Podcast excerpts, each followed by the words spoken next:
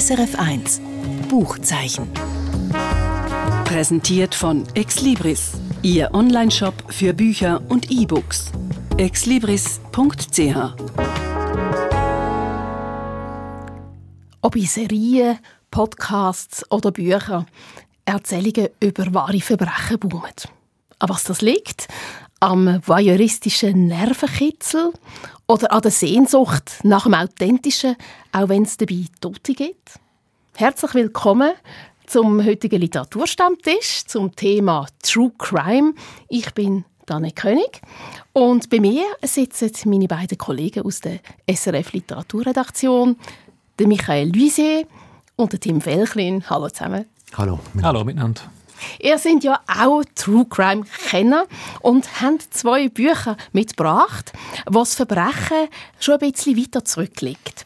Das eine ist die Geschichte von zwei brutalen Bankräubern in den 1930er Jahren. Das andere die von einem Mädchenmörder im 19. Jahrhundert. Ist das jetzt Zufall, dass ihr beide einen historischen True Crime bringt oder spiegelt das mehr eine Vorliebe von euch wieder?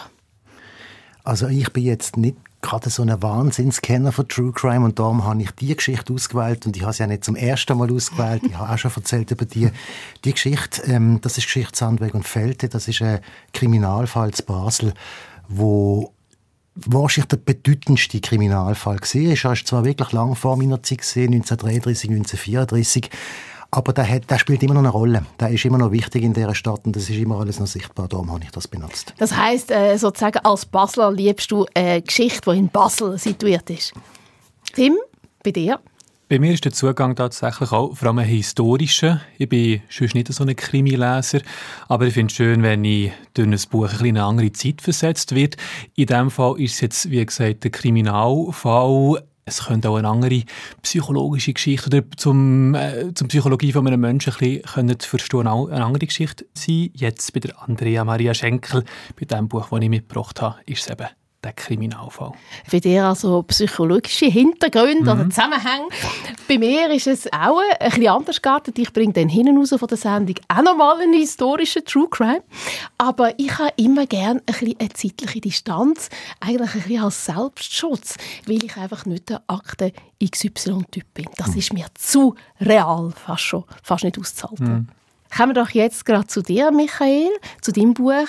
Du hast mitgebracht «Fast ein bisschen Frühling» vom Alex Gapü. Du hast uns schon ein bisschen etwas verraten über den Inhalt. Um was für einen tatsächlichen Fall geht es denn da ganz konkret? Also das ist, wie gesagt, der berühmte Fall Sandweg und Feld aus dem Jahr 33, 34 und das ist ein Fall von zwei jungen Männern, die wollen 1933 aus dem Nazi-Deutschland weg. Das stinkt ihnen, dass das alles so für junge Leute durchorganisiert ist. Die sind beide auch arbeitslos. Die müssen jetzt in den Arbeitsdienst, der eingerichtet worden ist. Das möchten sie nicht. Kommen aus Wuppertal. Und sie möchten eigentlich auf, aus, nach Indien äh, weil, weil sie irgendwie große Sehnsucht haben, in so ein ganz anderes Land zu gehen. Und gehen einfach mal los und kommen aber nicht weit. Also sie möchten gerne zuerst über äh, über einen Hafen in Belgien dann irgendwie aufs Meer kommen und dann weiterreisen, aber das geht wegen der Pass nicht, die sie nicht bekommen haben. Es ist recht kompliziert in dieser Zeit dann zu reisen. Und dann gehen sie halt auf dem Landweg weiter und das Geld geht dann aus. Und in Stuttgart überfallen sie mal eine erste Bank und da gibt es einen Toten. Sie sind, sie sind mehr so Fantasten, oder? Und glauben, sie können wirklich mit so Banküberfall dann weiterkommen. Und das geht heillos schief. Und dann kommen sie auf Basel und da bleiben sie hängen. Und zwar, weil einer von diesen beiden, der Felde, Waldemar Felde, sich verliebt in eine Frau, die beim Globus schafft, dort in der Schallplattenabteilung damals. Dorli Schupp heisst die. Und jetzt gehen die jeden Tag dort an und kaufen immer Tango-Platten. Sie haben eine Reisekrammer dabei. Und da gibt es so eine, eine Dreiergeschichte an. Also die zwei sind ineinander verliebt, aber die Frau ist immer sehr, sehr vorsichtig und sie gehen immer spazieren. Und was die Frau nicht weiß, ist, dass immer wenn die kein Geld mehr haben, sie eine weitere Bank überfallen. Also es ist in Basel dann noch eine und es gibt wieder Tote. Und dann gibt es einen riesen, einen riesen Fall daraus. Es gibt eine Grossfahndung, wo Polizisten sterben. In der Sperrstraße hat es eine Unterkunft, wo sie gelebt haben. Dort haben sie auch wieder zwei Polizisten verschossen bei einer Kontrolle. Dann noch in Belaufen in der Gegend passiert. Und am Schluss gibt es einen Showdown hier, also in unserem Quartier, wo wir jetzt sitzen, im Margaretenpark.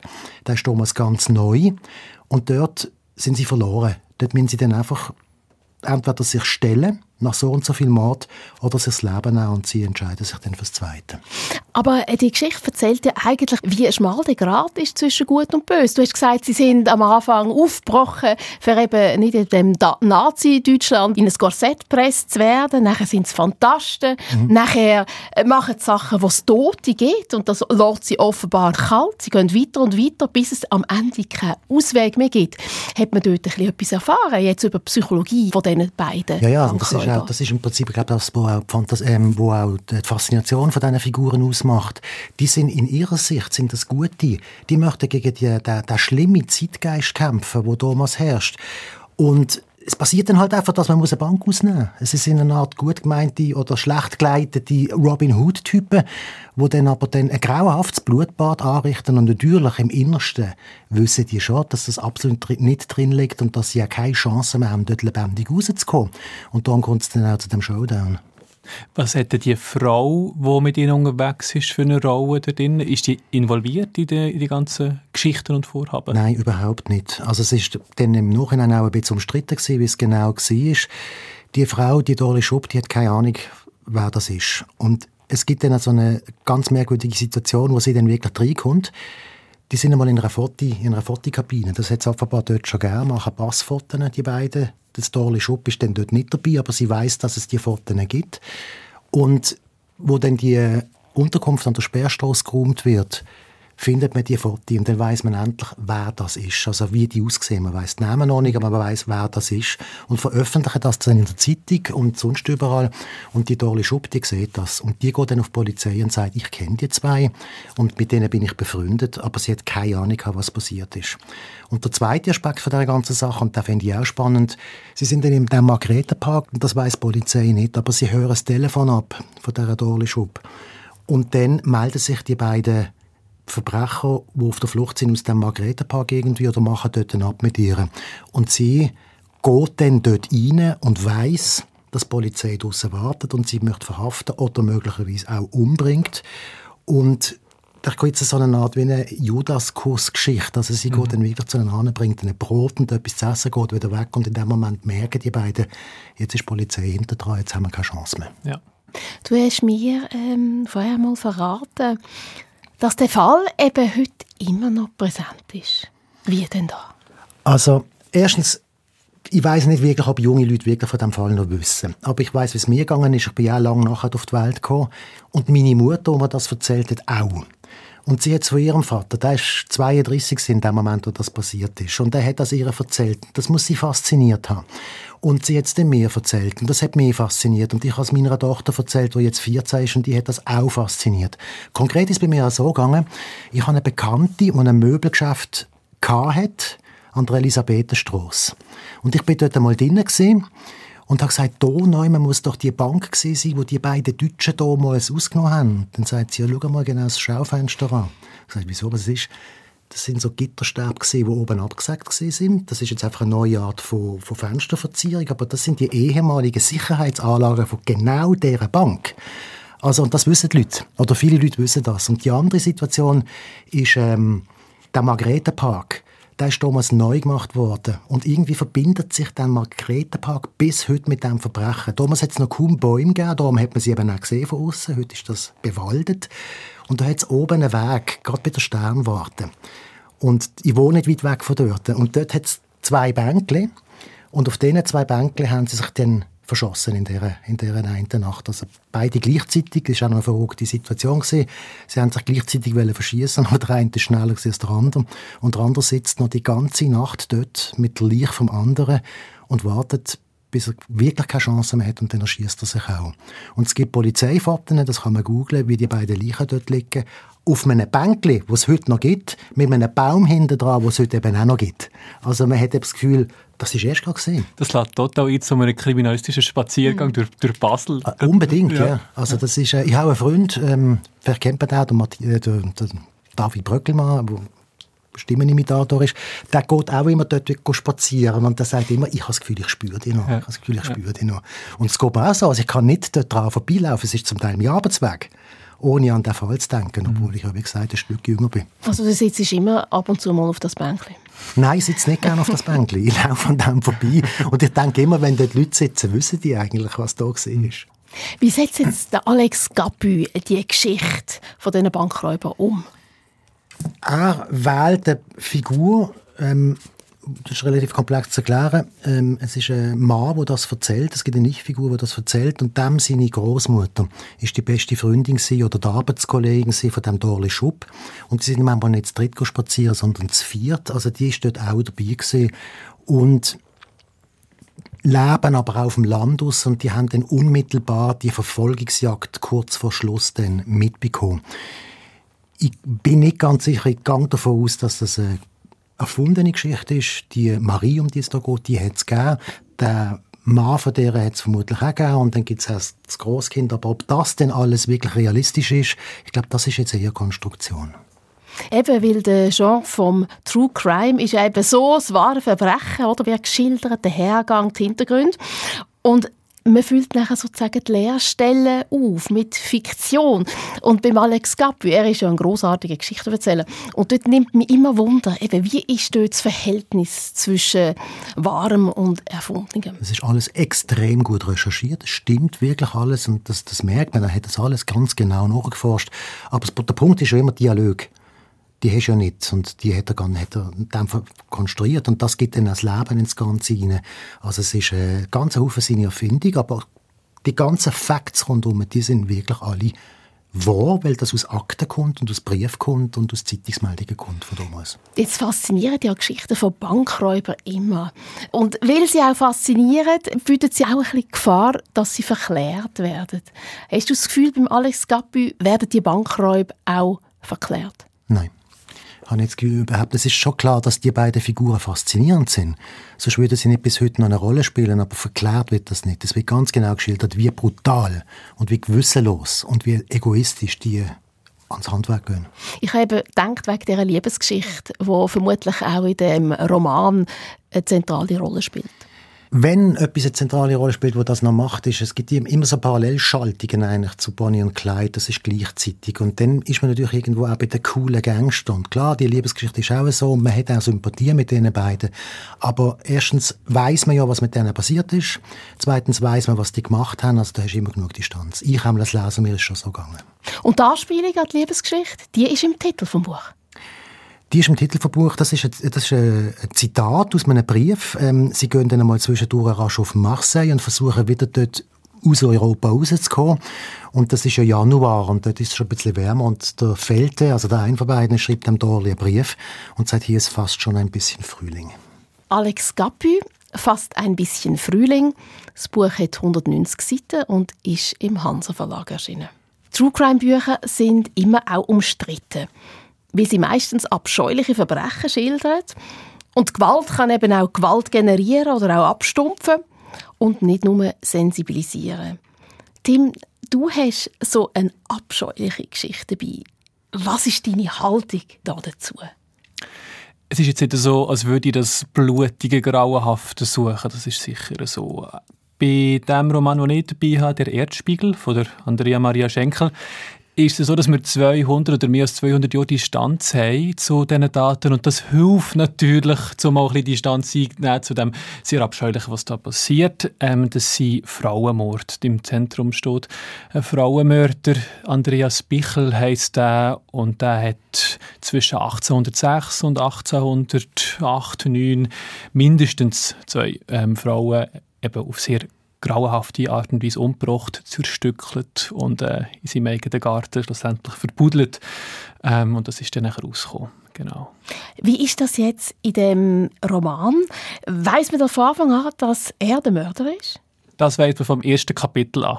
Also das Rätsel an diesem Buch liegt nicht daran, herauszufinden, wer es ist, sondern vielleicht mehr, wie die Dorfgemeinschaft oder die Gesellschaft das herausfindet, ihm auf die Schliche kommt und auch ein bisschen wie die Psychologie von dem Mörder, aber auch die Psychologie von, der, von seinem Milieu, von seinem Umfeld auf das reagiert und äh, wie ähm, Andrea Maria Schenkel das darstellt. Also die Spannung liegt im Prinzip daran, nicht was es war, sondern was es für ein Mensch ist. Ja, ja, absolut. Und wie zeichnet denn Andrea Schenkel den Mörder?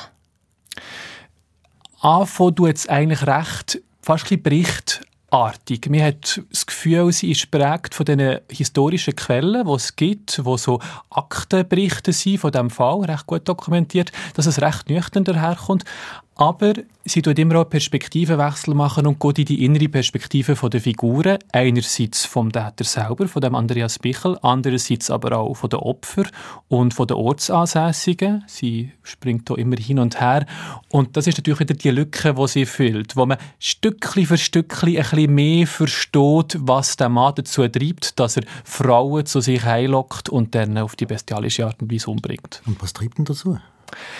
So wie es die Autorin äh, Schenkel interpretieren, ist es eigentlich, dass er seine Opfer, die Frauen, besitzen vielleicht wortwörtlich. Also er hat ich muss so anfangen, er hat die Frauen zu sich eingeloggt. Das waren sehr ähm, naive junge Frauen. Gewesen. Einerseits, indem er versprochen hat, dass er daheim einen sogenannten Erdspiegel hat. Das, ist, ähm, ja, das entstammt so aus einer Volksmythologie heraus, dass das ein, Glas, ein Stück Glas ist oder ein Spiegel, wo man in die Zukunft schauen kann. Mhm. Oder in eine weite Ferne. Und das hätten die jungen Frauen sehr äh, begeistert. Äh, ein, andere, ein anderes Opfer lockt es zu sich, weil er ihr eine neue Anstellung verspricht. Und so kommen sie zu ihm und dort äh, tut er sie dann ähm, äh, betäuben und bringt sie um.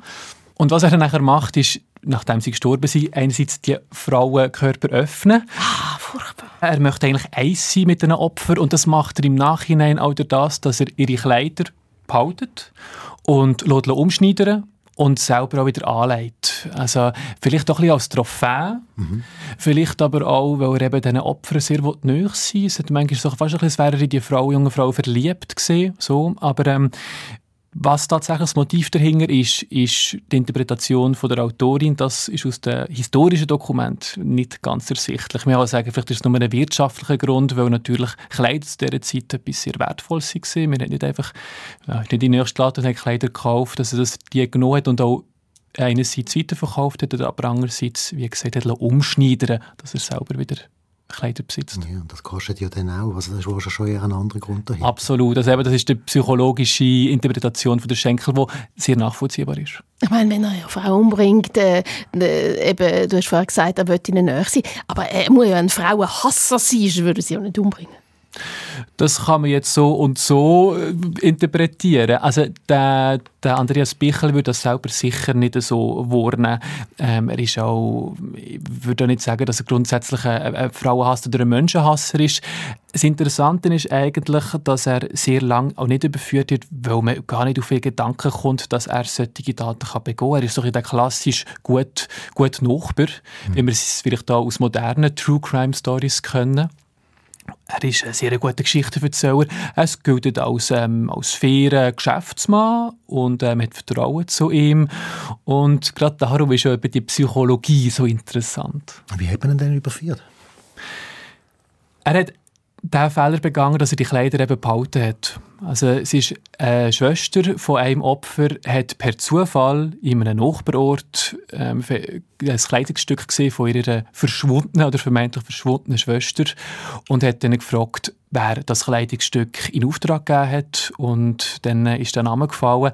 Er hat immer abgestritten, dass er das gemacht hat. Oder fast bis zum Schluss hat er immer so Lügenmärchen erzählt. Aber äh, schlussendlich sind die Indizien doch klar genug gewesen. Wo liegt der Reiz für jetzt die Autorin drin, die Geschichte zu benutzen? Oder was, wie, wie, kannst du das vorstellen? Warum, warum, warum will jemand aus dieser grauenhaften Geschichte ein Buch machen? Mhm. Also ich habe mit der äh, Andrea Maria Schenkel reden und sie hat gesagt, einerseits findet sie es interessant, mal in die historische Zeit zurückzugehen, so einen Fall aufzugreifen, weil man dann keine Möglichkeiten hatte, wie man sie jetzt haben mit DNA-Spuren und Videoüberwachung. Das findet sie ja den historischen Fall sehr interessant. Und das andere sieht sie tatsächlich für sich so ein bisschen, fast eine einen Auftrag, in Anführungsschlusszeichen, die Lücken zu füllen. Ähm, es passt auch sehr gut in die Zeit hinein, historisch, rechtshistorisch, weil am Anfang des 19. Jahrhunderts gerade so ein Wandel passiert ist, weg von dem mittelalterlichen juristischen System von Auge um Auge, Zahn um Zahn, sondern mehr so ein bisschen aufklärerisch. Man wollte probieren, ein Individuum zu verstehen, wieso kommt es zu so einer Tat. Und äh, ansatzweise ist das in diesen historischen Quellen, wo, wo Andrea Maria Schenkel zur Verfügung hatte, kommt das raus. Aber sie tut das natürlich dann weiterspinnen und das ist ihr Reiz. Wie ist sie denn auf den Erzählstoff überhaupt gekommen? Also respektive auf den Fall gestoßen? Hm. Durch totalem Zufall. Also sie ist in Archivarbeiten versunken gewesen, scheinbar im Archiv der New York Times und hat dort einen Zeitungsartikel gefunden aus dem Jahr 1889, also 80 Jahre nach dem Mordfall. Und zwar ein Zeitungsartikel über Jack the Ripper. Und der Journalist dort hat eine These aufgestellt, dass der Jack the Ripper ein Nachahmungstäter sei von einem gewissen Andreas Bichel aus Bayern, wo in Regendorf, einem kleinen Kaff, äh, Frauen umgebracht hat. Andrea Maria Schenkel, die Autorin, sie ist unmittelbar nebenan aufgewachsen und ist natürlich total neugierig geworden und ist nachher weiter recherchieren. Es gibt von einem gewissen ähm, Paul Johann Anselm von Feuerbach eine sehr ausführliche Beschreibung von dem Mord und das hat sie dann nachher auf die Spur geführt. Das also ist es zum Buch von der Andrea Maria Schenkel, der Erzspiegel das Buch hat 192 Seiten und ist im Kampa Verlag erschienen. Alle Angaben zu den Büchern finden Sie auf srf.ch-audio Buchzeichen. Danke, Michael Lusier. Dankeschön. Danke, Tim Felchlin. Sehr gern. Und jetzt noch der Kurztipp von mir. Auch da geht es um einen historischen True Crime, aber um einen ganz besonderen. Er hat in den 1960er Jahren sozusagen den Genre vom True Crime begründet. Kaltblütig vom Truman Capote ist ein Tatsachenroman. Er erzählt die Hintergründe, den Hergang und die Folgen von einem kaltblütigen Mord an einer Pharmafamilie in Kansas. Zwei ehemalige Häftlinge haben Wind bekommen dass die Cutters wohlhabend sind. Sie überfallen ihre Farm in einer Novembernacht 1959. Und wo sie kein Bargeld finden, bringen sie die ganze Familie um, weil sie keine Züge wollen. Drei Monate später werden die beiden Mörder gefasst und ein paar Jahre später am Galgen aufgehängt. Der Truman Capote ist damals nach dem Verbrechen sofort an den Tatort gereist, hat recherchiert, Interviews geführt, später dann auch mit den inhaftierten Tätern über längere Zeit. Seine Beobachtungen und Erfahrungen speisen seinen Roman kaltblütig. Ein kompromissloser True Crime auf höchstem literarischem Niveau, wo Tatsachen bricht, Gesellschaftsanalyse und das Psychogramm von zwei Mördern ist. Hier nochmal die Angaben zum Buch. Truman Capote, Kaltblütig. Das Buch hat 430 Seiten. Erschienen ist es im Rowold Verlag. Das war es vom Buchzeichen «Mein Name Annette König». SRF 1 Buchzeichen. Präsentiert von Exlibris, Ihr Onlineshop für Bücher und E-Books. exlibris.ch